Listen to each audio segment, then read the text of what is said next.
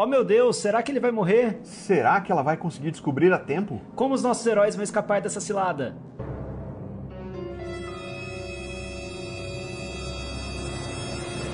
Está começando o Cliffhangers, o podcast que faz uma apuração minuciosa de pilotos de séries. É tipo um clube do livro, mas no lugar do livro, um primeiro episódio de alguma série. Séries novas, séries velhas, séries de filmes, qualquer coisa em audiovisual que chega picado pra gente, pode ser assunto nosso aqui. Se você não quer tomar spoilers, saiba que a gente só vai discutir a história do primeiro episódio. Do piloto, a gente pode falar sobre tudo aqui, mas fica tranquilo que do resto da série não vai ter nada. E no episódio de hoje, vamos falar do piloto, apenas do piloto, e praticamente nada além do piloto de. She-Ra e as Princesas do Poder. E She-Ra e as Princesas do Poder é uma série que é um reboot da série animada da década de 80, da She-Ra, a Princesa do Poder, na época em que ela era a única Princesa do Poder no título. Esse reboot uh, respeita os preceitos básicos da série de 1980, mas trabalha com uma, um reposicionamento, uma reconstrução dos elementos, dos mesmos elementos do, do lore, dos mesmos elementos da mitologia da, da She-Ra, da Princesa Dora, que é a irmã gêmea gêmea do príncipe Adam, né? Que mora nesse outro planeta, vizinho de Eternia, que é o planeta Etéria, que tem todo um, um reposicionamento para que a gente veja a série adaptada para os dias de hoje. Então, tem muitas modificações no sentido de as personagens serem vistas pelos olhos de alguém que está contando uma história hoje para crianças de hoje. Então, não tem a mesma vibe, por exemplo, de Mestres do Universo, que é uma continuação direta da série do He-Man e os Mestres do Universo de 1983. E essa série foi criada pela Noelle Stevenson, que é uma quadrinista quadrinista premiada, ela ganhou o Will Eisner Award, que é o tipo Oscar dos quadrinhos. Tá fazendo um trabalho muito interessante, fez um trabalho muito interessante com essas cinco temporadas de She-Ra. A gente está falando hoje sobre o piloto, mas a série já tem cinco temporadas disponíveis na, na Netflix e concluiu o seu ar. E quem está aqui hoje para conversar conosco sobre She-Ra e as Princesas do Poder são a Juliana Delicato. Olá! A Tamires, de Nova Odessa. E aí, meu povo? O Paulo Mendonça. Olá! E a Aline Garcia, convidada especialíssima para o dia de hoje. Oi, gente. E eu queria saber de vocês, como é que vocês se aproximaram dessa série? Eu sei que a maioria de vocês não assistiu esse piloto agora, especialmente para essa gravação, porque a série é de 2018, 19 e 20 e vocês já viram isso lá atrás, então reviram para vir aqui falar sobre o, a série no podcast e que a gente vai tomar aquele cuidado de sempre para a gente não dar spoilers para além do piloto. E vamos fazer essa discussão em dois blocos. Um primeiro bloco em que a gente tenta não dar spoiler de nada e falar sobre os, os elementos gerais que norteiam a série a narrativa. E em seguida, a gente diz o nosso plano de voo, que no, no, nosso caso vai ser um plano de voo um pouco esquisito, porque muitos de vocês já embarcaram, já fizeram esse percurso pela viagem, né? Mas ainda assim a gente vai falar como é que ele foi e como a gente se sentiu a respeito dele. E o bloco 2 é o bloco em que a gente dá spoilers do piloto, apenas do piloto, praticamente nada além do piloto, mas que sobre o piloto a gente pode falar de qualquer coisa que a gente tenha visto na tela. Muito bem, então eu vou pedir para Juliana Delicato fazer um primeiro panorama de para ela como foi She-Ra. Você via She-Ra na década de 80, Ju? E aí, como é que foi? Ah, querido, década de 80, não era nem nascida. não, eu via She-Ra sim, é, mas não tanto quanto He-Man. A minha memória afetiva maior era do He-Man. E eu, eu não sei porque, enfim, eu não tenho tanta lembrança assim da She-Ra como desenho, só da participação né, no, no desenho do He-Man. Então foi menos nostálgico para mim voltar na She-Ra. Até porque o, estilo do desenho é totalmente diferente, né? Então é outra coisa. Mas é, a, a história, né? Como você mesmo falou, ela segue a história original. Então é, foi interessante e ao mesmo tempo surpreendente, porque outros caminhos, né? Outra, é outra coisa, outro estilo tal. Então foi bem legal. Eu assisti a primeira temporada inteira do, da Xirra e reassisti o piloto para fazer hoje. Eu tinha parado de assistir, eu não continuei porque, sei lá, a vida entrou no meio do caminho. E aí eu reassistindo o piloto, eu falei assim, acho que eu vou assistir de novo todos os episódios. O meu, meu plano de voo já foi e acho que vai ser de novo, sabe acontecer? Porque, né, a gente já viu, aí deu, deu uma saudadezinha, assim. Mas é isso, não, não teve o lance da nostalgia, como a gente falou do último, do Mestres do Universo, mas foi diferente e foi legal. É, eu acho que muito do que a série faz também não mira propriamente a nostalgia, né? Tem uns resgates, assim, uns lampejos, né, que a gente vai vendo, falando, ah, isso aqui eu lembro, tal, mas que não é realmente pra gente ter aquele aquele confronto com o passado, assim, né? Acho que não é tanto. Não é nem proposital, porque eles estão usando a mesma história. Então, obviamente, você vai lembrar de coisas se você conhece a história, né? Só que eles estão indo para outro caminho. Nem é proposital. Tamires, de Nova Odessa, e você? Que tal, Princesa Dora? Você adora a Princesa Dora, Tamires?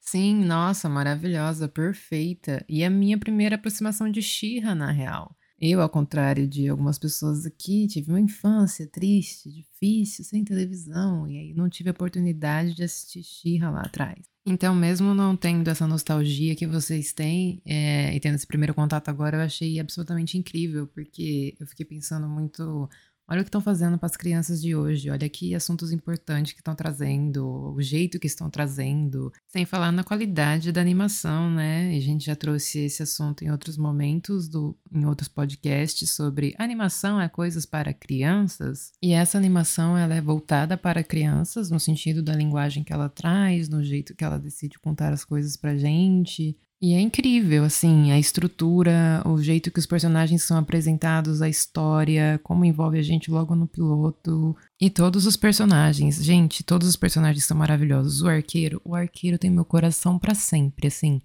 Não tem um personagem ali que eu não queira saber mais sobre, sobre a história dele, sobre como ele chegou ali, sobre o que, que vai acontecer, como, esse personagem vai ser desenvolvido, sabe? Ai, gente, não tem nada. Eu amo essa série demais. Um nenenzinho. Paulo Mendonça, e aí? Esse passeio por Etéria, como foi para você? Eu lembro um pouco de Shira, né? Eu não, não lembro muito, muito, muito, mas eu assistia Shira quando eu era mais novo. Acho que até comentamos aqui no, no episódio do He-Man que eu lembrava de Shira ter mais história do que He-Man na minha cabeça. E até por causa de toda a questão da origem dela e tudo mais. E, mas assim, não, não tem uma nostalgia, nostalgia. É... Porque realmente é um, um, remake, né? Um reboot, então você meio que se liberta um pouco disso. E diferente do que eu falei de He-Man, apesar de eu ter assistido He-Man inteiro depois, mas assim, a, e a minha crítica ainda continuou, né? Principalmente do piloto, não tanto do, do resto do episódio. She-Ra tem um público-alvo bem definido, é, realmente é para crianças, crianças, sei lá, deve ser ali de 9 a 12 anos, mais ou menos, 7 a 9, 7 a 12, alguma coisa do tipo. Que realmente para crianças, não, pra, não, não necessariamente para tentar conquistar um público antigo, tirando o fato de ser a temática Xirra, que automaticamente vai, public, vai conquistar um público antigo. É, tem a, a arte é bem definida nesse sentido, é uma arte que ela se relaciona muito bem com as animações mais modernas, né? Tipo Steven Universe. Steven Universe forte ali. Gumball, forte, forte, muito forte. É, a paleta de cores, o, o, estilo dos personagens arredondado e tal. É bastante Steven Universe, um pouco mais complexo, talvez. Mas acho que é natural, né? Porque pensa de como era o desenho original, né? Que era todo mundo muito musculoso, muito definido. Então, até que, que eles foram muito longe, né? Não dava para ir mais longe que isso. E, e, eu gosto bastante da arte. Acho legal. Uh, do, do, que eu vi da animação, a animação um, me agradou, assim, porque esse, tipo, esse estilo de animação às vezes deixa um pouco. Uh, deixa a desejar em cenas de ação, de luta, mas assim, do que eu vi é que não tem muito no, no piloto, né, do que eu me lembro, assim, nossa, para falar as cenas de ação. Mas se a gente for comparar também com o She original, eu acho que também não era um primor as cenas de ação daquela época. Então acaba que não perde nesse sentido. Então acho que é bem feito, assim, é bem executado. A história é legal, é o que eu falo, eles pegam histórias que não tem muita história e eles alimentam ela, né? Eles trazem para os dias de hoje, porque hoje, hoje em dia a gente acha importante uma coisa chamada narrativa, que em outras épocas do mundo não eram tão importantes assim. As coisas só tinham que estar tá lá, especialmente para criança. Era muito, era muito subestimado, né? Era muito tipo assim, ah, é para criança, bota qualquer coisa aí. Ninguém vai questionar nada. Hoje em dia não, hoje em dia tem um menino de 9 anos no YouTube criticando o seu episódio, falando que é inconsistente a, a, a ação daquele personagem, sem profundidade e raso. Vejo então, Ben assim, no futuro escrevendo teses aos 9 anos de idade no YouTube. Grandes possibilidades. No, no, na próxima coisa, o YouTube vai ser coisa de velho, né? Exato, é, é, é o TikTube, o que vier depois. fazendo uma tese e uma dancinha ao mesmo tempo no TikTok, né? Quem sabe? Eu nunca quis tanto. Imagina, Ben vai falar assim: ah, esse negócio de dancinha é tão geração Z. Ah, pelo amor de Deus, é mesmo. Que fique na geração Z, aquele. Ele vai estar tá fazendo uma performance. Uma performance. Com Caetano ao fundo. Enfim. Mas é isso. Shira e as Princesas do Poder, eu, eu gosto. Gostei muito, assim. E de cara, todo o mistério que é criado, da origem dela. Que a gente sabe, né? Um pouco da origem dela, mas a gente não sabe se é a mesma nessa, nessa animação. E as coisas estão muito diferentes. Então pode ser que seja uma origem completamente diferente. E tem um twist, né, da, da visão, do ponto de vista que a gente tem da história, que eu acho também muito, muito, muito, muito legal. E coisas que são feitas hoje em dia que dificilmente eram feitas no passado, onde as coisas eram muito mais ou bom ou mal, né? Não tinha o, o, o, meio ali, não tinha um meio termo, essa profundidade entre ser somente bom, ser somente mal. Era tudo herói e vilão, simplesmente. Mas é isso.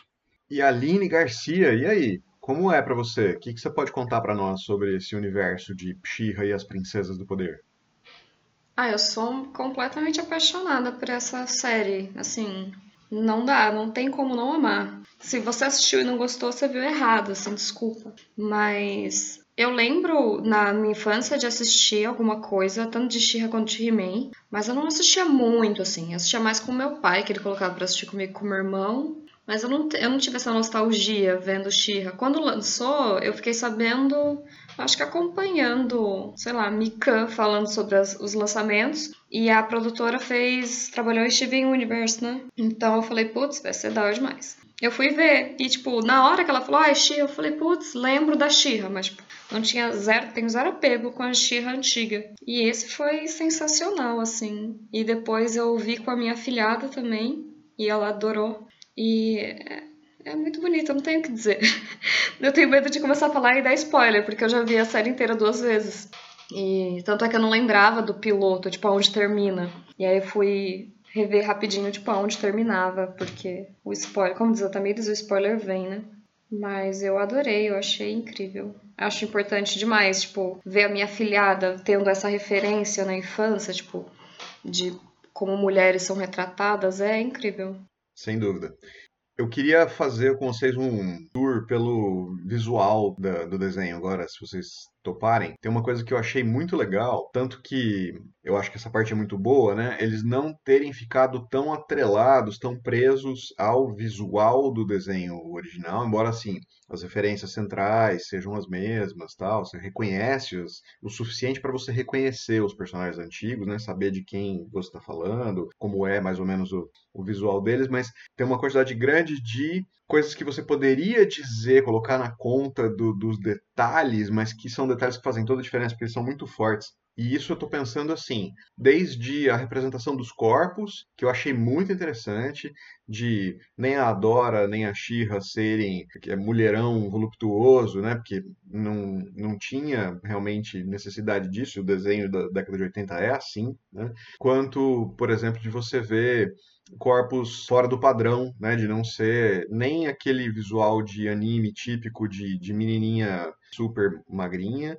nem o visual americano típico de que todo mundo é super musculoso e voluptuoso e cheio de curvas, né?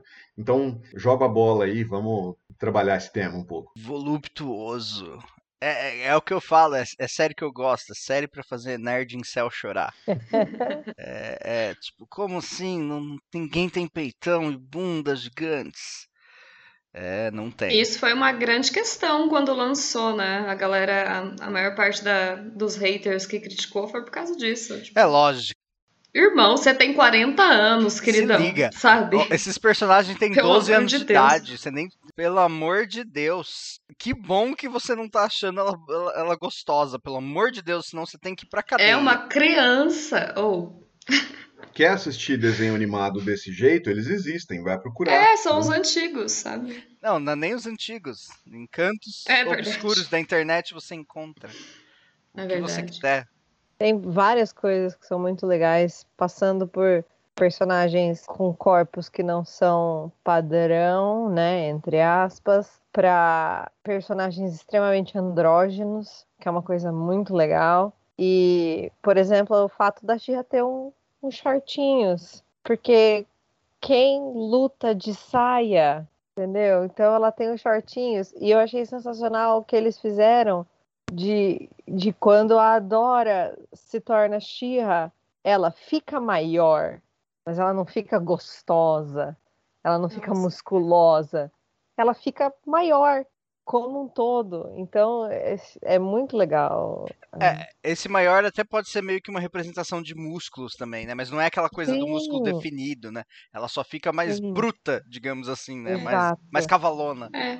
Exato, que é uma coisa que vem do original, né? A gente vê o He-Man, o He-Man é o príncipe Adam, e daí de repente ele fica super musculoso.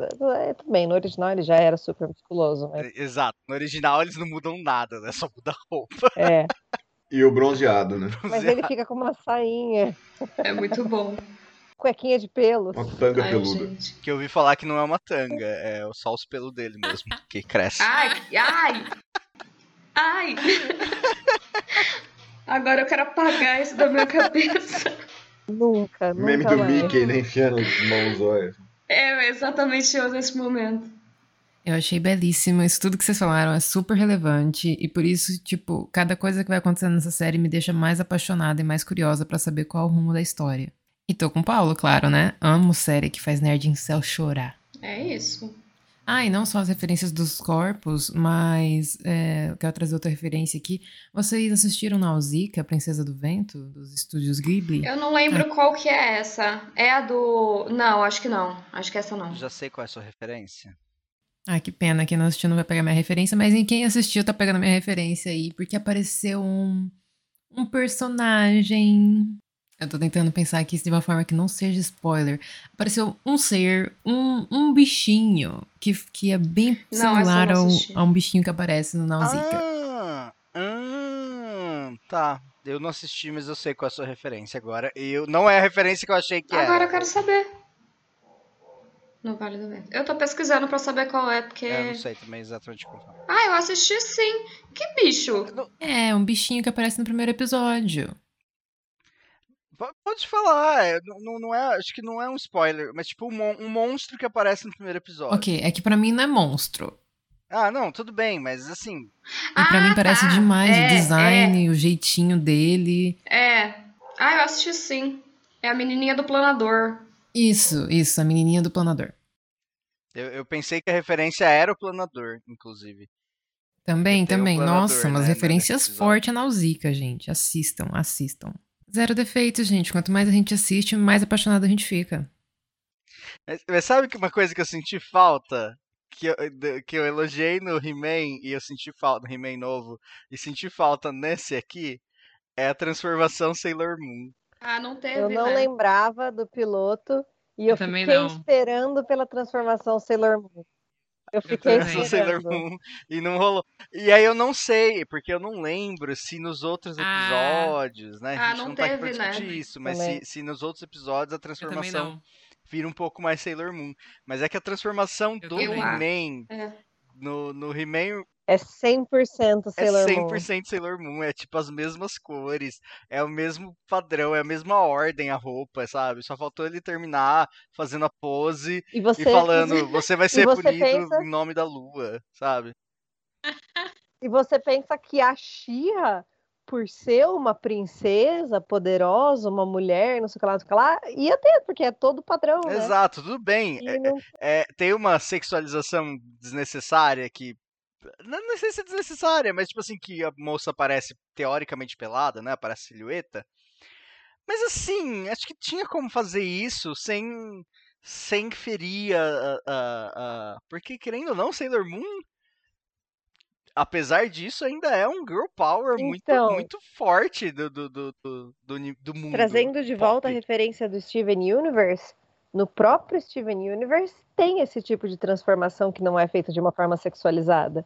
Então poderia ter. E assim, a- do, do meio do episódio, do piloto pra frente, pra mim era Steven Universe.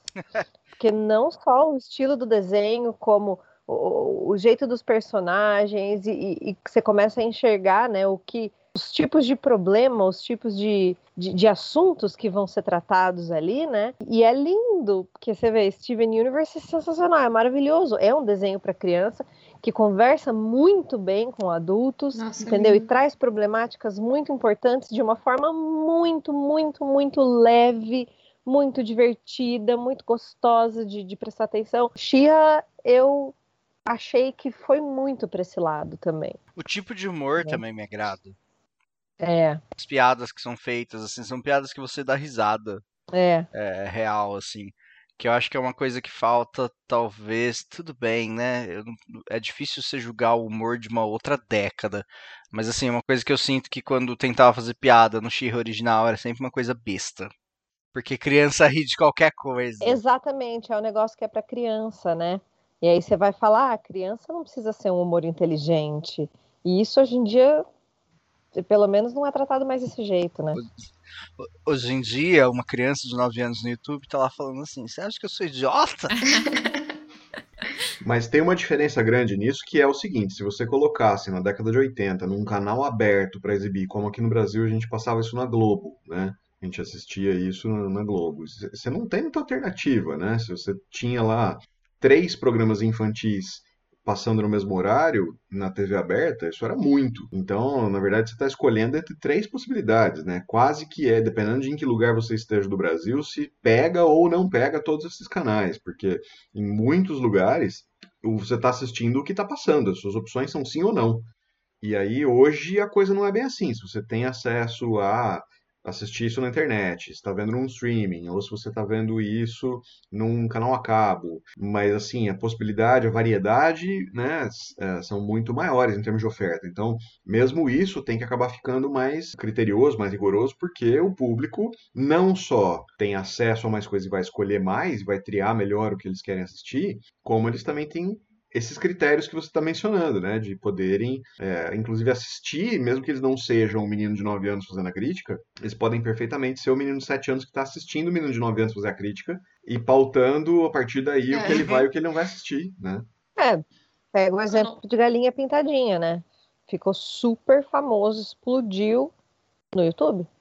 Ficaram milionários no YouTube. Um negócio que me assusta um pouco é pensar que hoje as crianças não sabem o que é comercial. Tipo, eles não esperam. Tipo, a Manu, quando tá vendo o vídeo e aparece, tipo, a propagandinha, é, ela fica, tipo, como pula, como passa. E eu falei, véi, era só esperar o comercial acabar, irmão. Sabe? E as crianças não têm mais paciência, elas querem realmente escolher o que elas veem. É, na, na época em que eu era criança, é, eu às vezes levantava da cadeira, ia até a televisão e trocava de canal durante o intervalo comercial. Entendeu? É bizarro. Não é apertar um botão que tá na sua cara. Em defesa das crianças, eu também não tenho mais paciência para comercial. Assim. Só que a gente passou por um tempo, tipo, acostumando com isso. Ainda mais quando era criança. Não tinha tempo. O que que eu vou fazer? Eu tenho pressa hoje. É, Que pressa que uma criança tem? É, mas você tem pressa de assistir o próximo episódio, né? Tem pressa de assistir o próximo bloco do mesmo episódio.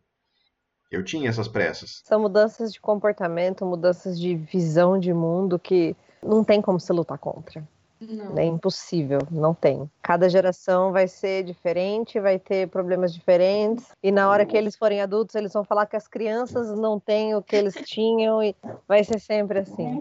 É o looping da nostalgia, é o looping do no meu tempo era Ah, melhor. mas no meu tempo não era melhor. Eu acho tão. Eu sou tão contra. Eu Nossa. também acho que nenhum tempo antes era melhor. Ah, aí eu não posso falar, não vivi em todos eles, mas assim, eu não, a- eu não acho que o meu tempo era melhor. O passado era péssimo, muito bem isso.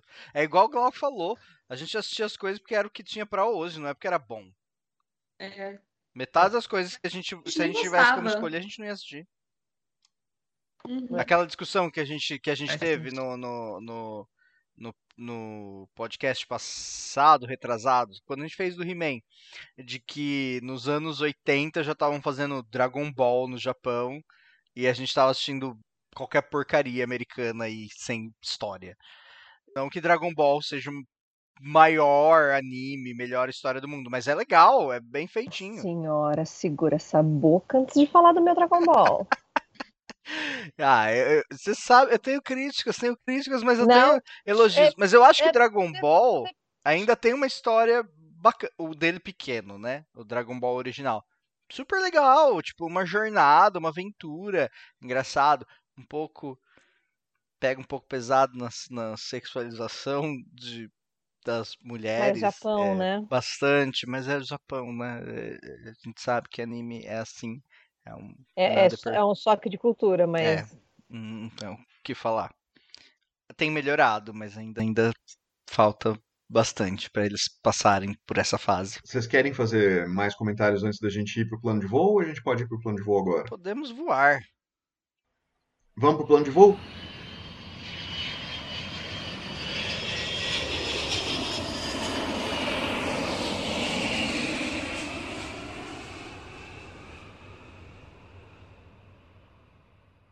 Muito bem, então estamos aqui no guichê. Eu queria saber, no plano de voo, se vocês vão ou não vão embarcar nessa viagem até esse universo ficcional que fica em Etéria, mas hoje, excepcionalmente, né, a gente já deu essa, cantou essa bola lá no começo do episódio, que as pessoas que estão aqui provavelmente já assistiram mais episódios do que o episódio piloto, que é o que a gente combina para fazer o podcast. Então eu vou pedir para vocês dizerem como é que foi, se é que foi, o passeio de vocês por esse universo ficcional.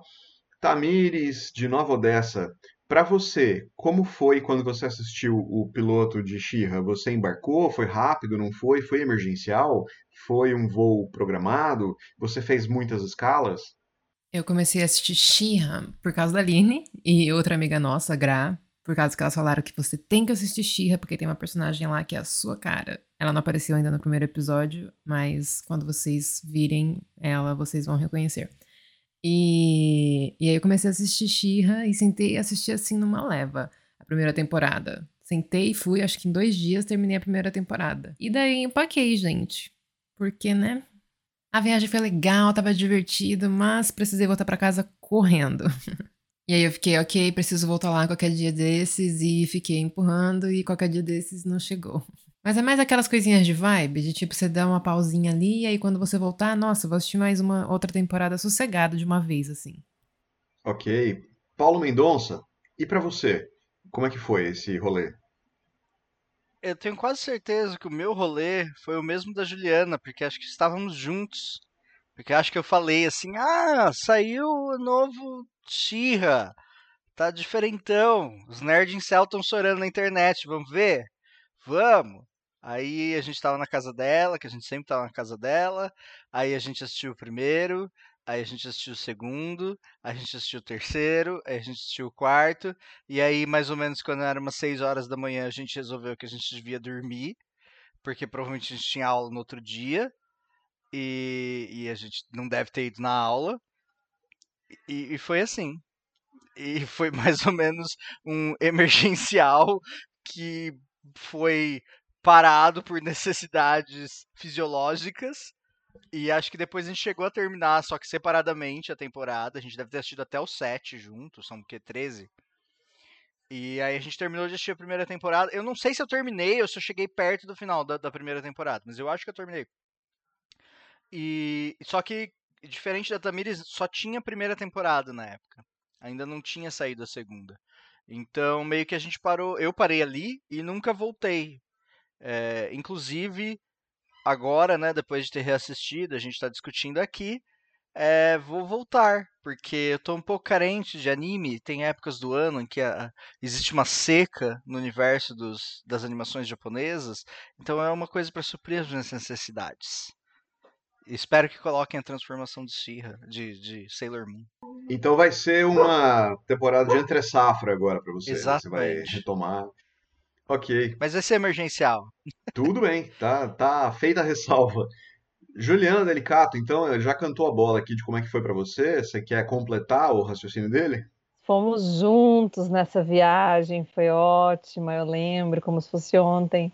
Viajamos juntos, foi muito divertido, a gente explorou os lugares, né? Comentou, foi muito legal, teve toda aquela interação com os guias turísticos e tal. E a gente terminou separado mesmo, não tinha a próxima temporada, então eu parei também, igualzinho o Paulo, porque não tinha a próxima temporada.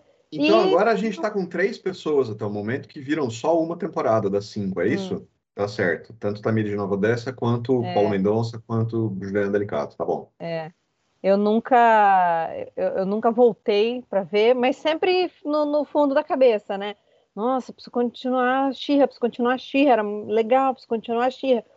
E nunca foi, até porque, né, a gente toda semana tem que assistir um piloto novo, e aí toda semana a gente investe, e daí geralmente quer assistir o resto, daí acaba, né, tendo vida, né? E aí, agora que eu assisti o piloto de novo, foi aquele negócio, ai, que delícia que foi essa viagem, acho que eu quero ir de novo. então, provavelmente eu vou assistir de novo a primeira temporada e assistir a segunda quero muito. Vou assim.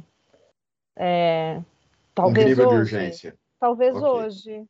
Parece bom. É. Aline Garcia, e você? Como foi para você quando você embarcou nesse rolê, nesse tour todo por Eternia? Desculpa, por Etéria. Etéria. Ah, então, quando eu comecei a ver, já tinha todas as temporadas, então foi um voo super emergencial. Eu acho que eu vi as cinco em questão de três dias. E eu, eu acho que eu tava. Foi num gap da quarentena que eu fiquei sem emprego, então, assim, minha vida era acordar e ver Então, foi muito bom e foi super emergencial. E tanto é que eu gostei demais que eu voltei para assistir com a minha filhada. Coloquei um belo dia e para ela também foi emergencial de criança, né? Que emergencial até quando eu tô prestando atenção, mas ela ficava paradinha assim assistindo e eu ficava junto. E sempre, às vezes, assim, eu tô sem nada para ver. Eu falo, ah, eu quero ver só alguma coisa que me alente o coração. Aí eu coloco um episódio qualquer de Xirra. E foi super emergencial, é... não, não tem nem o que dizer. Que massa. Eu só assisti o piloto e o episódio 2. Meu Deus, Glauco, você é um campeão. Não, mas é porque eu só comecei hoje.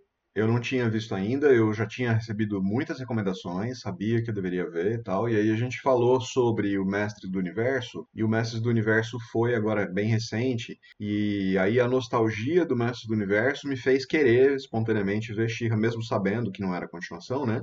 Que She-Ra, as Princesas do Poder, não era um prosseguimento da, da história original, que ia ser um reboot e tal. Até por isso eu não tinha tanta pressa, porque o do Mestre do Universo é diferente, o rolê, né? E aí eu assisti, achei interessante, tinha umas coisas que eu fiquei curioso para ver onde é que é que essas coisas vão. Assisti dublado, para ter a sensação de que eu estava vendo o desenho de quando eu era criança, né? Não é igual, as vozes não são as mesmas, eles não foram em busca da mesma coisa, mas também assim, eu sei que eles não estavam mirando naquela nostalgia. Muito provavelmente essa série vai entrar para mim num esquema regrado de intercalar com outras séries. Eu estou fazendo isso com Harley Quinn também, que tá dosadinho, né? Tô distribuindo no meu tempo livre aqui. Não é uma coisa é, tão emergencial de eu parar e ver tudo. Eu não sei se eu vou pegar os próximos três dias para ver essas cinco temporadas. Provavelmente não. É mais provável que eu consiga ver isso aqui no próximo mês. Eu acho que é isso que vai acontecer. Muito bem. É, Glauco, não, não tenta disfarçar não, que você assistiu o episódio 2 aí e, e tentou passar despercebido. Como assim? Fazendo É, isso. Eu tô chocada. Tudo Em bem, é parte 1, justificativa. parte Eu 2. assisti Eu um e o entendi. dois. Exatamente. É parte 1, parte 2. Mas assim, isso nunca foi combinado.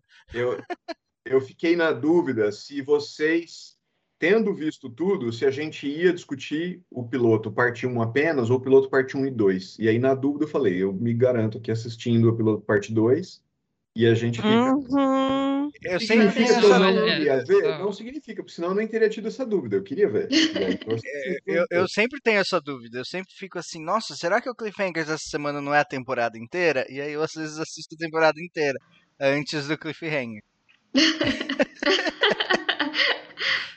Não é uma análise da série inteira? Putz. Não é o piloto de cada temporada? Vou assistir tudo. Será que esse piloto não tem quatro temporadas de piloto? Eu poderia ver as quatro temporadas de piloto. Mas eu vou me garantir. Muito bem. Vamos para o bloco 2, porque no bloco 2 a gente pode falar sobre os spoilers à vontade daquilo que aconteceu no piloto da série. Aline, agora a gente pode falar sobre qualquer coisa que tenha acontecido, tenha sido vista na tela. Comenta aí pra gente, pode abrir o bloco para você falar à vontade sobre as coisas que você viu e você quer ressaltar pra gente trazer para discussão no podcast. Olha, você começou justo comigo que eu realmente. A minha cabeça, quando eu assisto uma coisa toda, ela cria uma grande bola desse conteúdo. Eu não sei separar. É tipo ler livro de saga. Eu não sei o que que aconteceu em que livro. Pra mim é tudo um grande bolo. Mas vamos lá. Eu acho que o que mais chamou atenção quando eu assisti foi essa dualidade entre a Dora e a Felina, que eu acho elas incríveis, eu acho que elas se complementam muito bem. E o Arqueiro, que é um personagem incrível, eu acho que ele é um dos personagens que eu mais gosto, porque ele é um homem e ele é sensível. Ah, ele é perfeito. E já dá pra notar que ele é sensível só por esse episódio, eu acho. Acho que eu não tô dando nenhum spoiler errado. E, e também a relação da Cintilante com a mãe dela, né? Que é extremamente protetora. A gente não sabe os motivos da mãe dela, mas é extremamente protetora. E a Cintilante, aquela fase rebeldinha de eu tenho que mostrar meu valor para minha mãe, porque eu sou uma princesa. Eu não sei o que eu quero ressaltar. Mas eu acho que foram esses pontos, assim. né? toda a curiosidade da Dora com, a, com o passado dela, né? E até então ela é a, a, a pessoa, a sargento, eu não sei o nome da patente dela. Exemplar da horda, né? Tanto é que a Felina fala pra ela, tipo, ah, você é sem graça, você segue as regras e tudo mais. E aí, tipo, pelo que eu entendi, é, foi a primeira vez que ela descumpriu as regras, meio que pra. A Felina tava triste. E ela foi tentar distrair a Felina, e aí ela se mete nessa encrenca do barulho de tentar descobrir, tipo, que porra é essa que tá acontecendo aqui? Eu vi um brilho. E a Felina fica tipo, não, para com isso, irmão, você não viu nada não. E ela volta. Ah, é muito bom, gente. Eu não consigo falar porque eu não sei o que aconteceu só nesse. Apesar de eu ter visto, eu vi muito por cima, assim. Agora, antes de entrar na, na chamada, eu vi meio acelerado, assim, sabe, passando. E eu acho que é isso que acontece. Tanto é que eu não lembrava do bicho que a Tamiris falou. Mas. Eu não sei, gente. Eu vou ficar só devagando aqui. Você tá bem? Você tá com algum dano cerebral? É que eu não lembro. Então, eu tenho medo de. Não, é porque é é a fala da Felina pra Dora quando, quando elas saem da floresta. É. Quando ela bate a cabeça. Ai, mano, a Felina é perfeita. Ah, uma curiosidade. É, eu lembro que quando eu fui ver algumas críticas sobre, estavam elogiando muito a dublagem da tanto a original quanto em português da Felina, porque se eu não estou errada, o desenho original a Felina tinha uma voz insuportável, estridente, assim, meio grunhida, e agora ela só fala com uma pessoa normal. E eu achei sensacional também. É, e ela falava meio ardido, assim. É, na voz do desenho da década de 80 ela tinha uns prrr. É, isso, isso. Era, era muito irritante. E, e, mano, isso seria inviável. Tipo, a Felina tem. Ela é antagonista, então ela aparece muito na série. Imagina isso toda hora. Nossa, ia ser um inferno. Tamires de Nova Odessa, e aí? O que, que você pode falar agora que você está livre para falar todos os spoilers que apareceram na tela no primeiro episódio? É muito difícil porque eu amo tudo nessa história. Eu amo como a gente já tem a visão dos povos originários. Eu amo como a gente entra vendo a Dora e achando e ela achando que ela tá certa e ela percebendo que ela não sabe tanto das coisas quanto ela achava que ela sabia e que os rebeldes, que são as pessoas do mal, entre aspas, não são tão do mal assim. Eu amo essa dualidade e, e também tudo isso de proteger a natureza e de aparecer o bichinho e de o bichinho ficar bem calmo quando a Dora vira xirra. Ai, é muito fofinho, gente. Eu tava assistindo ontem Starship Troopers, então na hora que apareceu aquele besouro gigante, eu falei, vixe, sério que é isso que eu vou ver? Mas aí não foi por esse caminho, né? Porque Starship Troopers é bem mais tenso. Mano, você tá assistindo Starship Troopers? Era pra um rolê de uma aula. Eu tava comparando com, Essa com é- cinema nazista, Leni Riefenstahl e Starship Troopers, era bem massa. Essa é, uma, essa é uma viagem antiga. Essa é uma viagem que faz tempo que eu não faço. Não peguei essa referência. Por quê? Ah, eu também não peguei. Joga aí no Google Starship Troopers que você vai ver do que é que eu tô falando. É um, é um filme de, de guerra, de expansionismo bélico contra uma, uma, uma civilização de insetos gigantes. Olha Ah. só, não fazia ideia. Juliana chocada, A vendo senhora- pela primeira vez. Não é A senhora assistiu na estreia da tela Eu vi quente. no cinema Starship Troopers. Ou no cinema. É que eu Na ia época falar, em que a gente ia em cinema. sala de exibição, cara, você lembra disso? As pessoas vendiam pipoca, você entrava com coisas pra comer dentro da sala de É, exibição, sem máscara. Vagas Sem máscara, passava, as- passava na- nas lojas americanas, enchia os saquinhos com aqueles. ti- Tinha vários quadradinhos que vendiam doces, que era só você botar no saquinho, assim, nas lojas americanas. E depois ia no E eu cinema. pegava uma fila que ficava todo mundo assim aglomerado na fila. Não era dois metros de distância, era todo mundo junto. Gente, eu assisti Titanic no cinema. Assisti Titanic sentado no chão do cinema porque não tinha espaço. De tão lotado. Gente, quantos anos vocês têm? Ai, que pergunta. Nossa, chocada. Chocada, Nossa. passada. Porque vocês parecem ser, tipo, minha idade. Eu não vi Titanic no Eu cinema. sou da sua idade. A A gente tem a sua idade, a gente é tem da até um pouquinho mais. A gente tem pelo menos a sua idade ou mais. A gente tem no mínimo a sua idade. Mas é. A gente tem toda a sua idade pra dar e Eu vender, assisti, né? eu um assisti pouco. Jurassic Eu Park no assisti- cinema. Que, que, que, que- qual que é o choque de Jurassic assistir Park. Titanic no cinema? Jurassic Park é tipo 10 anos antes de Titanic. Nós assistimos Jurassic Park ao vivo, né? Os dinossauros correndo, imagens de cinegrafista amador. E Eu fiz os dinossauros. a Juliana moldou.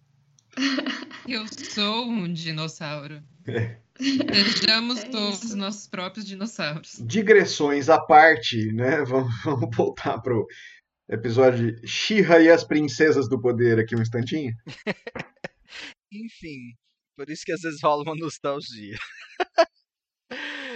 Vamos voltar a Xirra. E pra amarrar o que eu tava falando aqui, lembrar que, tipo, desenhos não são apenas para crianças e ter histórias complexas em desenhos e personagens que você percebe que tem um bom caminho pra ser desenvolvido e o conflito de personalidade que teve ali no primeiro episódio, colocando elas juntas, essas pessoas em contato uma com a outra, me deixou muito curiosa pra saber pra onde vai e é isso. Porque a animação. Animação é pra criança. É tudo no diminutivo. Desenho animado é pra criança? Se você tem essa fofinho, dúvida absurda, vai escutar o episódio do Audiovisual Cast sobre esse tema, que nós, vários de nós aqui participamos, falando sobre se a animação é uma coisa pra criança ou não. Tá aí Festa da Salsicha, que não deixa a gente dizer isso sozinho. Tinha um desenho, assim, não querendo fugir muito do tema, tinha um desenho, Hap- Happy Tree Friends. Uhum. Então, fim, se você sabe que desenho é esse, você sabe a resposta. Meu Gente, Deus, eu tenho traumas com esse mais- desenho até hoje. Muito mais antigo que isso. Nós temos aí South Park, né? Sim, Nós temos vários, vários exemplos. Beavis and Butthead. Nossa, vários exemplos. Sobre o piloto de She-Ra, eu queria fazer um comentário. A minha mãe não quer que eu faça essas coisas porque eu sou uma princesa. Mas isso não faz sentido. Todo mundo é uma princesa, menos eu. Gente, arqueiro. Meu Deus do céu. Sim, sim. E, e acho até legal essa piada de que, tipo assim, nossa, mas todo mundo é princesa, que, tipo, tem nada de especial em ser uma princesa nesse, nesse lugar, que todo mundo é princesa, menos eu. Menos eu. Ai, Então. gente, tão maravilhoso. É muito, sério, é muito Steven Universe. Eu vou sempre puxar a bola para Steven Universe. Inclusive, acho que a gente devia fazer um podcast Cliffhangers de Steven Universe. Nossa, Não. Só do piloto, de Steven Universe inteiro. Pro Glauco poder assistir e, e não precisar de desculpa. Não, mas peraí. Pera um pouquinho. Eu já comecei Steven Universe. Eu gosto muito de Steven Universe. Não tem essa de desculpa. Não tô entendendo as suas insinuações aqui. Eu assisti o episódio 2 porque o episódio 2 do- da She-Ra e os Princesas do Poder era parte 2 do piloto. Eu fiquei na dúvida se vocês iam ter visto ou não. Só isso.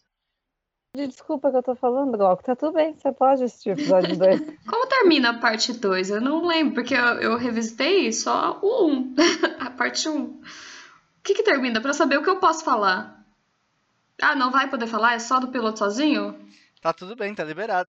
Não, não, não, a gente não vai Como julgar. termina a parte 2? Eu não lembro, porque eu, eu revisitei só o 1, um, a parte 1. Um. Ai, que termina? Pra saber o que eu posso falar. Ah, não vai poder falar? É só do É, piloto não- sozinho? Então, a gente pode. Todo mundo aqui viu parte 1 e 2? Sim. Sim. Porque eu acho que não termina. Ela Também se não transforma na primeira parte? Sim, Sim, É, É. né? Ela se transforma e acaba. é. Exatamente. Tá. Assim, assim que ela pega a, espada e ela encara, no final do- da parte 1 do piloto, né? Ela pega a espada e ela encara o besouro gigante do Starship Troopers. Daí E ela, ele fica bonzinho. ela tem um- uma visão, delírio, flashback, transmissão telepática, desencadeamento de encantamento na cabeça dela que traz mensagens. E aí ela descobre coisas ali que ela tem que, que tem não, né? Ela repete as palavras que ela escuta pela honra de Grayskull, que são as palavras que fazem com que desencadeie a transformação dela em She-Ra. Uhum. Termina assim. É. Ela transforma e o, e o besouro fica de boa. Termina assim a parte 1. E aí, até por isso que eu acho que assim, tinha um gancho e não tinha um, um desenrolar da trama, que eu falei assim, ah, essa aqui foi até olhar, né? Esse episódio parece que não termina o, o arco de piloto, né? Eu vi que era parte 1 e 2. E aí eu fui assistir a parte 2. E como todo mundo aqui viu a parte 2, acho que a gente pode falar, muito embora talvez vocês não estejam com ela fresca na memória, tudo bem, isso não é um problema, mas acho que então a gente pode falar sobre a parte 2. Acho que é importante a pessoa que está nos ouvindo saber que quando a gente vai dar spoilers do piloto, a gente vai dar spoilers do piloto, pode dar spoilers do piloto partes 1 e 2. Até porque o cavalo não aparece na parte 1. O Ventania não. Ai, o Ventania é perfeito. E eu acho que faz uma, uma falta grande você pensar a personagem da, da com a possibilidade de você saber que ela já vai se conectar rapidamente também com o, o ajudante mais frequente, né? Porque praticamente toda vez que você vê ela transformada em She-Ra no desenho antigo, você vê ela transformada em She-Ra e automaticamente o, o Ventania, né? Que é o unicórnio alado. Pegasus, é um Pegasocórnio É um unicórnio alado. é porque ele é um cavalo comum que ganha asas e chifre, né? Unipegaso Pega é um córneo. pega-córneo. Pega córneo. E tem uma coisa que eu fiquei achando, achando graça, que na, no- na, na dublagem, na versão dublada, né? Eles chamam o cavalo, porque tem dois nomes, né? Que nem o Pacato e o Gato Guerreiro, ele muda de nome, né?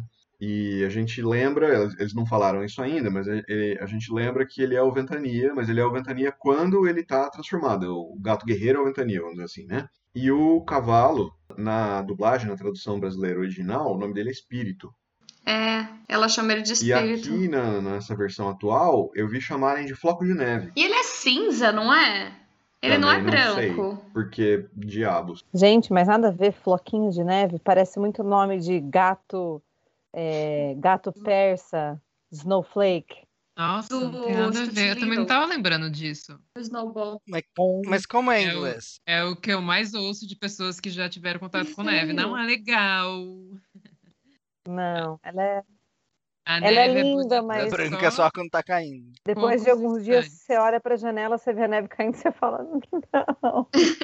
E- Mas eu fiquei curioso pra saber o, o nome em inglês, porque depois que eu descobri que o, o, o pacato chama Cringer, aí eu fiquei muito curioso pra saber o nome, porque Cringer Inclusive, deixa eu fazer uma coisa que eu tô desde antes de começar o episódio pensando e não fiz ainda, mas. She-ha, She-ha, She-ha, She-ha. Esse é só pra quem assistiu os original. E viu, você falou da transformação estilo Sailor Moon. Eu acho que seu coração vai ser agraciado. Muito obrigado. Muito Continue. obrigado. Siga. Se eu- É, então, é que eu É. não lembrava como é depois. Porque eu assisti, né, mas eu não lembro. Mas eu achava que tinha. Aparentemente. O Ventaninho. Mas ele. Ah, eu não sei se eu posso. Eu não sei se. Eu não quero dar spoiler. Ele não é transformado nesse episódio, é, Glauco?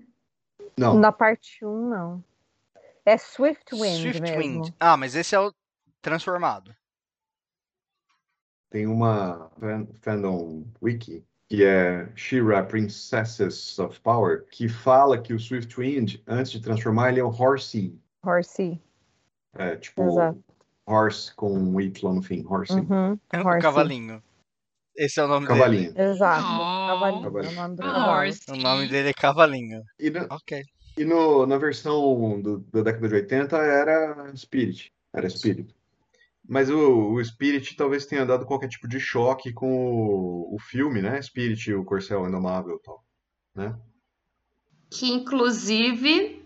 Que sabor de filme. Ah, o desenho, o que, que eu tenho a ver, né? Mas o filme, que sabor. Ok, então beleza. Ah, então. Mas é isso aí, voltando a She-Ra, She-Ra é, é maravilhosa. Assistam. Maravilhoso. Muito melhor. Bota, bota. Ah, eu ia usar uma expressão tão heterotop, tão feia de falar, Bota. Bota o He-Man pra mamar. Eu acho incrível. Eu acho que isso deveria sair no podcast editado. Por favor. Chica bota um He-Man pra mamar. Devia ser o título, sabe? A Xirra bota o He-Man pra mamar. Diz Paulo. Não sei de onde veio isso, gente. Perdão. É bom Ah. É de um lugar escuro dentro de você. É é. do lugar onde habita o heterotop dentro de você. Você nunca deve ir lá, Simba.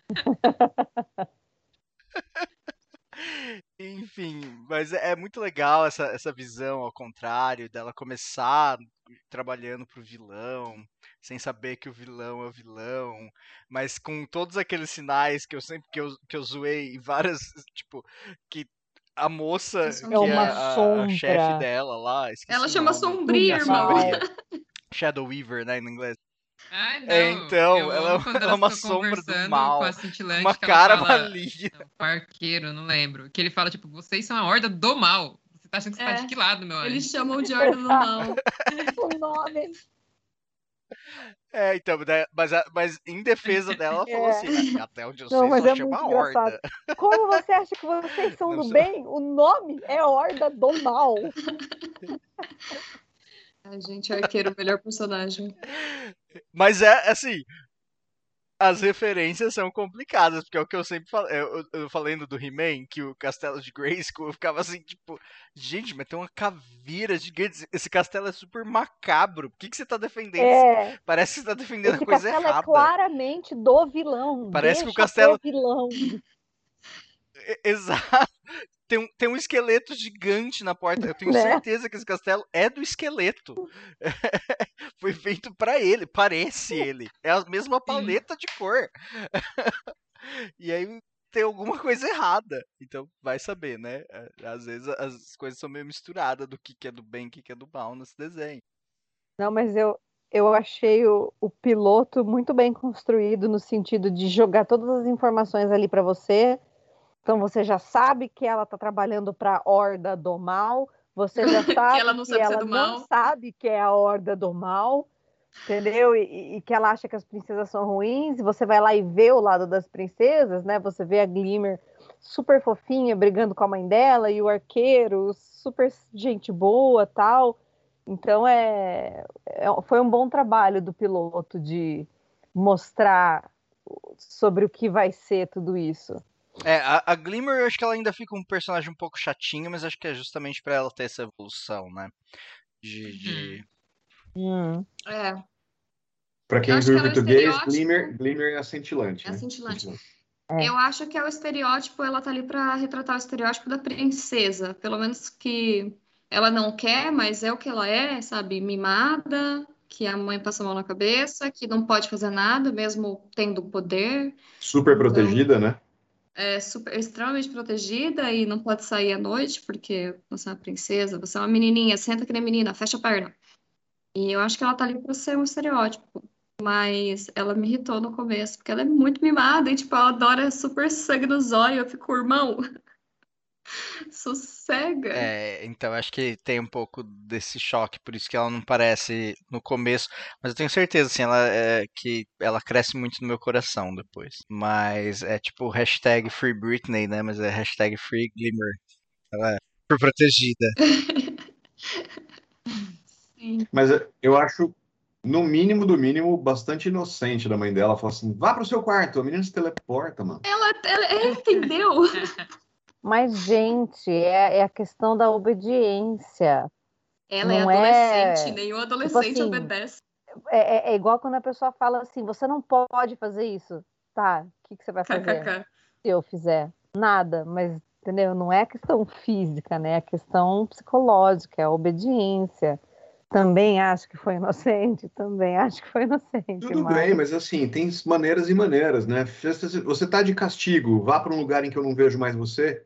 É bem diferente de você está de castigo, fica aqui na minha frente, porque daí eu quero ver ela teleportar, entendeu? É. Meu Mas- Deus, imagina o que que o Ben não vai passar, velho. Né? Meu Deus do céu. Basicamente, o que o Glauco queria era uma jaula. Você está É. de castigo, entre na sua jaula. Pois é. Não vai ter o cantinho da disciplina, vai ter a jaulinha da disciplina. Vai ter, vai ter uma, uma jaula pendurada, sabe, de vilão, assim, no meio do castelo, Glauco vai colocar. Então, Essa mas a aí atrás, meu Deus. mais Coitado. preocupante do que ter ou não ter jaula, porque ela teleporta pro lado de fora da jaula, é ela estar num lugar que ela pode ser vista. Só isso que eu quero dizer, entendeu? Ou deixa um, um vai pro quarto e põe um guarda lá dentro junto. Sei lá, irmão. Você é, você é a rainha, sabe? Tá seus- Gente, mas não, é, é a obediência, é você estar de castigo. Meu, meu, tem que obedecer, a mãe, você tem que obedecer. Porque criança obedece, né? Mas é que ela já tá ali adolescente, né? Aí começa a parar de. Adolescente. É, não, mas eu, eu vou resgatar aqui o episódio 2 do Cliffhangers, né? E eu vou lembrar que quando a gente viu Invincible, a mãe dele fala um negócio pra ele muito legal, né? Que é exatamente Uhum. nessa linha, que ela fala assim, é, faz tal coisa, tal, e ele dá uma, tipo, você vai me forçar? Daí Ela fala assim, Uhum, não é a respeito de você, eu ser ou não ser capaz de uhum. fisicamente forçar você a nada. Eu sou sua mãe, você vai obedecer. Nossa, chocada. É isso. É sobre isso. Adolescentes que nos ouvem. Inclusive, queria assistir inteiro Invincible, que eu não assisti. Eu quero Gente, assistir. eu ainda tô preocupada porque eu já acabei Invincible, eu já acabei Harley Quinn, então assim, assisti. Então She-Ra, irmã. e agora provavelmente acabarei She-Ra. Deus o tem. Mas eu tava pensando aqui, e assim, a Tamires mais nova super seria a Felina. Sim, até agora. A Tamires de cinco minutos atrás. Mais nova. De ontem, a Tamires de ontem. A Tamires de ontem, gente, a Tamires. Amiga, sim. Na real, eu te acho mais uma personagem que ainda não Que não apareceu, apareceu, neste sim. episódio. Nestes dois episódios. É é você todinha. Eu amo. Eu amo, estou mesmo. Mas ah, o rolê da Felina é eu mais nova, que, tipo, não queria saber de princesa. Aff, é, sensibilidade. É, eu- Ah, Eu, eu gosto da Felina. Tamires. Eu gosto da Felina da parte que ela é desanimada com tudo. Que falou, tipo assim, ai. Tipo, você não, não aparece no treinamento, aparece depois. É tipo, ai, não. Ela é boa, mas ela é preguiçosa. É- eu me identifico muito com isso. Não que eu seja muito bom, mas já fui. Ela, ela não fala essa frase, mas, mas é bem assim: roll out of bed and show up. Acho que seria um pequeno spoiler, mas eu não vou dizer quem é. Mas eu acho muito importante essa série, além da representação de corpos que traz, até com a cintilante, que não é um corpo padrão, a representação da sexualidade. E que tem vários. é, tá- tá até pela criadora, né? Que ela é uma mulher, se não me engano, uma mulher lésbica. E, e a representatividade que traz, sabe? Vai ter personagem mais pra frente que é andrógeno, que é não binário. Vai ter. Tem personagem bissexual, tem personagem lésbico. E assim, ai, é só perfeito. Tem casal gay, tem casal lésbico, tem, tem amor de tudo quanto é jeito. E é perfeito, é perfeito. Essa série é impecável na representatividade de corpos, de sexualidade, de, de tudo, assim. É, eu queria lembrar, queria lembrar que na versão original o arqueiro é um homem ruivo de bigode, né? Mentira! Ah, É. mas tem um homem desse estereótipo que aparece mais pra frente, que eu não lembro se tá no original. Não, tudo bem, mas Mas- nada contra a existência do homem ruivo de bigode. A questão é que Sim. o arqueiro aqui ele é um personagem negro, né? Que não, não havia Sim. no núcleo central da She-Ra da década de 80. Ah, ele é perfeito. Eu Gente, o arqueiro arqueiro. é um nenê, é um nenê. Todas as princesas são lindas, assim, sabe? E cada uma tem muito as suas peculiaridades. E, ai, são muito fofas, todas, Nossa, todas. Mas eu a Serena é a mais. Ai, gente, assim, só vejam She-Ra. Ah, eu acabei de lembrar que tinha uma princesa que eu, que eu assisti e eu adorava. Que eu adorei quando eu assisti. Tô tentando lembrar. Eu acho que é uma meio louca. Eu ia falar da Flora, que é a A. Flora é chapada, é, coitada. Mas ela é chapada. A Entrapta é doidinha. A Entrapta é perfeita. A Entrapta é maravilhosa. Queria só resgatar o nome original da felina aqui, que eu ri muito quando eu lembrei, porque em inglês ela tem um nome que faz um certo sentido, em português seria puro deboche, porque o nome dela é Catra. Catra. Catra. Que é a Catra. Uma, uma clara homenagem ao, falecido Mr. Catra, que fez, fez muito por esse país. Metade da população Uma clara homenagem ao país. Grandioso. É filho, descende. Deixou um legado Chico. gigantesco para o país, né? Deixou a população cinco vezes maior. Como que ele tem uma. Ele é dono de uma célebre frase que eu gosto muito, que é, é, sexo é arte. E eu sou artista. Mano, que ícone. Falando em Catra, Oh. tem um Catro. Audiodescrição para os ouvintes do podcast. Juliana Delicato segura um gato branco apontado para a câmera, que olha para nós com um olhar de Socorro. socorro barra desespero. Por favor, me tirem daqui. Barra agora, ele está preso na minha meia. Ai, filho, me mordeu. Mostrar Aí, como eu tava falando pro, pro Paulo ontem, tem um ratinho dentro do meu forro, né? Porque agora fica quente, fica frio lá fora e eles entram para tentar se esquentar. Não sei aonde, porque o meu aquecedor não tá funcionando, mas tudo bem. Aí aqui, assim, dentro desse forro, ele fica andando, assim, pra cima e pra baixo. E faz muito barulho, porque é de madeira, né? E aí ontem eu tava assistindo Hellraiser com o Marcelo, de 1986. Gente, se vocês não tiverem nada pra fazer, é maravilhoso. É maravilhoso. O Marcelo tá falando não, é maravilhoso. E aí a gente tava assistindo e assim, 1986 não é um filme que dá medo, né? Tem mais látex do que qualquer coisa. o, o sangue é groselha, é aguada, enfim. E, e, e aí, de repente, no meio do filme, a gente começa a escutar. E o Killian ficou louco. Ele subiu em todas as superfícies, assim, andando pela casa, tentando caçar E o coitado, né? Se ele pegar o ratinho, quem que vai Foi cozinhar? desesperador, tadinho. Ele ficou muito triste que ele não conseguiu pegar o ratinho. Frustrado. Pois é, é verdade. Queria só lembrar que tem uma piada com o ratinho e a felina no, no episódio piloto. Tem! Eu Ela não fala. lembro. Você, você não pode, você não pode deixar isso passar? Foi só uma vez. É porque fala rato e ela faz tipo, né? Ela dá um, dá um, dá um pulo. Que? Os Ah, olhinhos. Cadê? Isso- é isso tipo o esquilo dos muito- cachorros, verdade. É. Isso, isso me lembra muito a- aquela paródia de Crepúsculo também, que o cara fala, gato! E aí o Jacob faz, aonde? Ah, esse filme é perfeito. É maravilhoso. Elementos finais para a gente amarrar a discussão sobre She-Ra e as Princesas do Poder? Assistam. Assistam. É exatamente o que eu tava pensando. Assistam. Nossa, assistam. É ótimo. Ah, eu ia perguntar se vocês acham que essa narrativa ser desenvolvida de forma mais complexa foi algo pensado para atingir os pais que assistem junto com os filhos, alguma coisa assim. Eu acho que a ideia é meio que surfar, não na onda diretamente, mas assim, na, na vibe do Steven Universe mesmo. De, de que você faz aquilo voltado para criança, como sempre, mas que você ponha elementos que pode fazer sucesso com outros públicos mais velhos que vão gostar e, e acompanhar.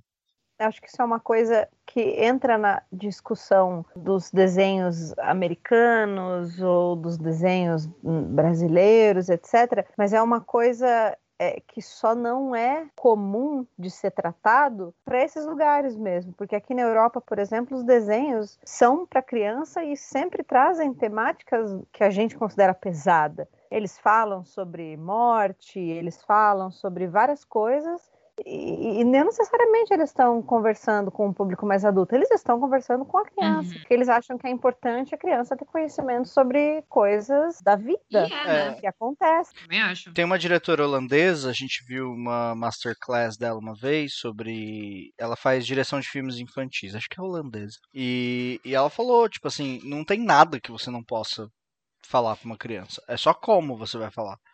Mas, tipo, todos os assuntos você deve falar e tratar com, com, com as crianças. Então, eu acho que é isso, assim, eu acho que a gente tá Uhum. deixando de subestimar e tá começando realmente, ao- de uns anos pra cá, Uhum. a fazer coisas decentes.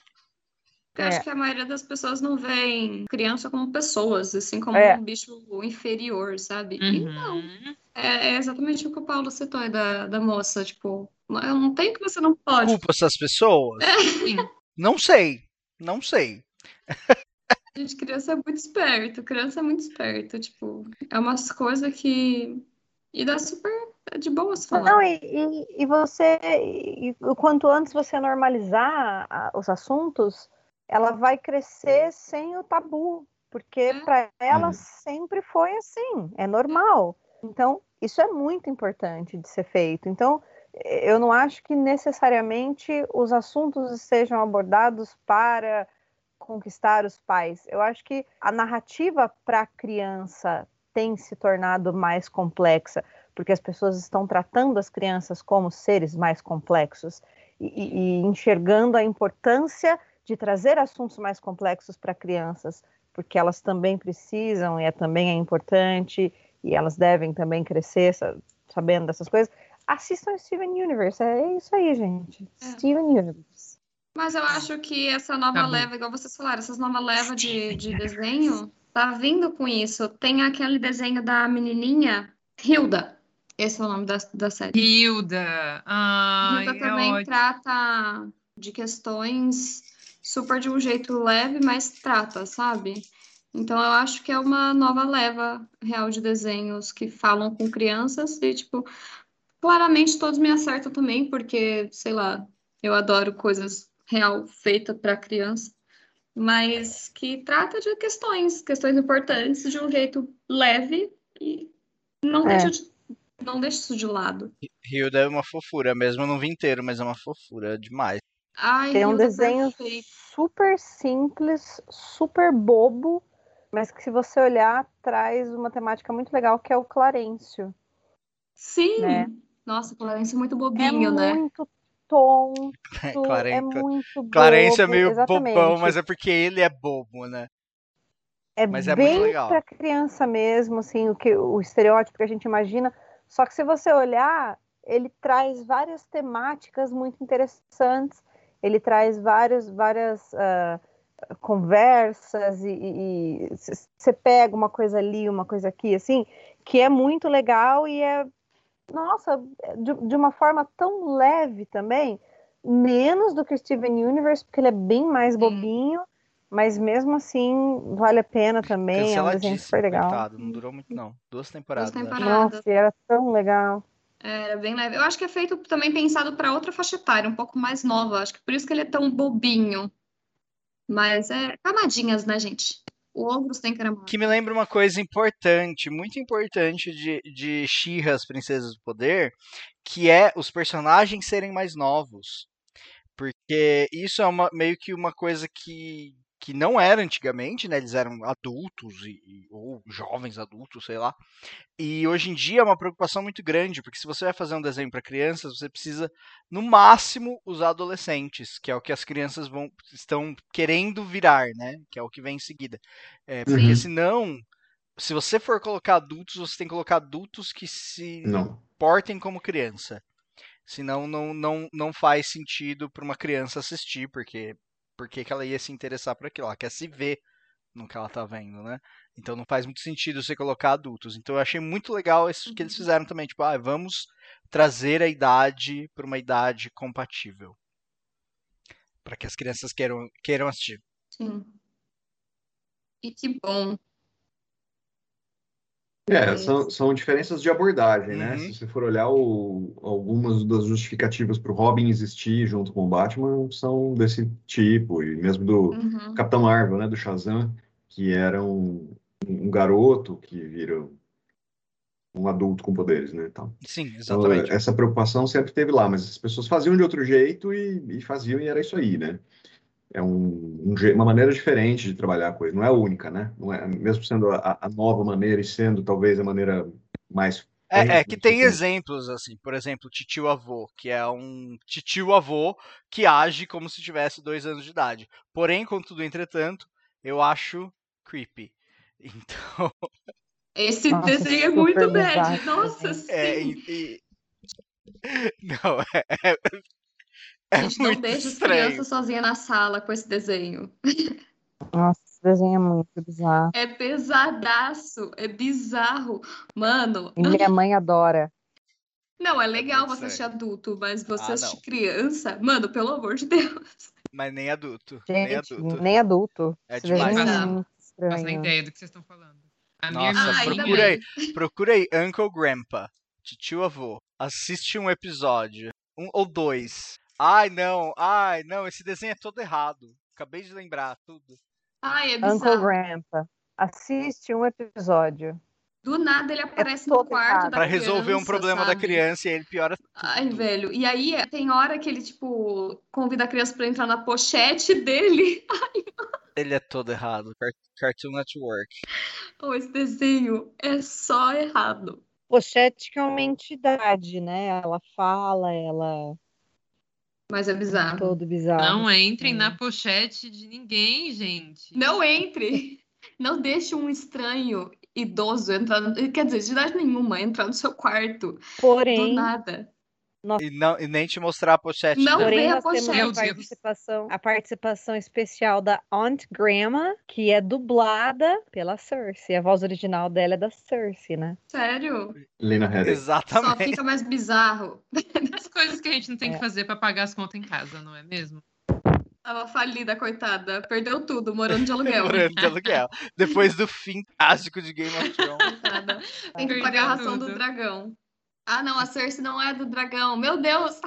É sim. Não, A- ela, Não A é, Cersei, a é a do Cersei não é a. Daenerys. é, ela não é. a- a Não que a outra não seja do incesto. Ela é a Cersei é dos elefantes. Pô, Ju, não olhe agora. Não olhe agora. Atrás de você é um rato? Ah, não, ah, não. De novo, não.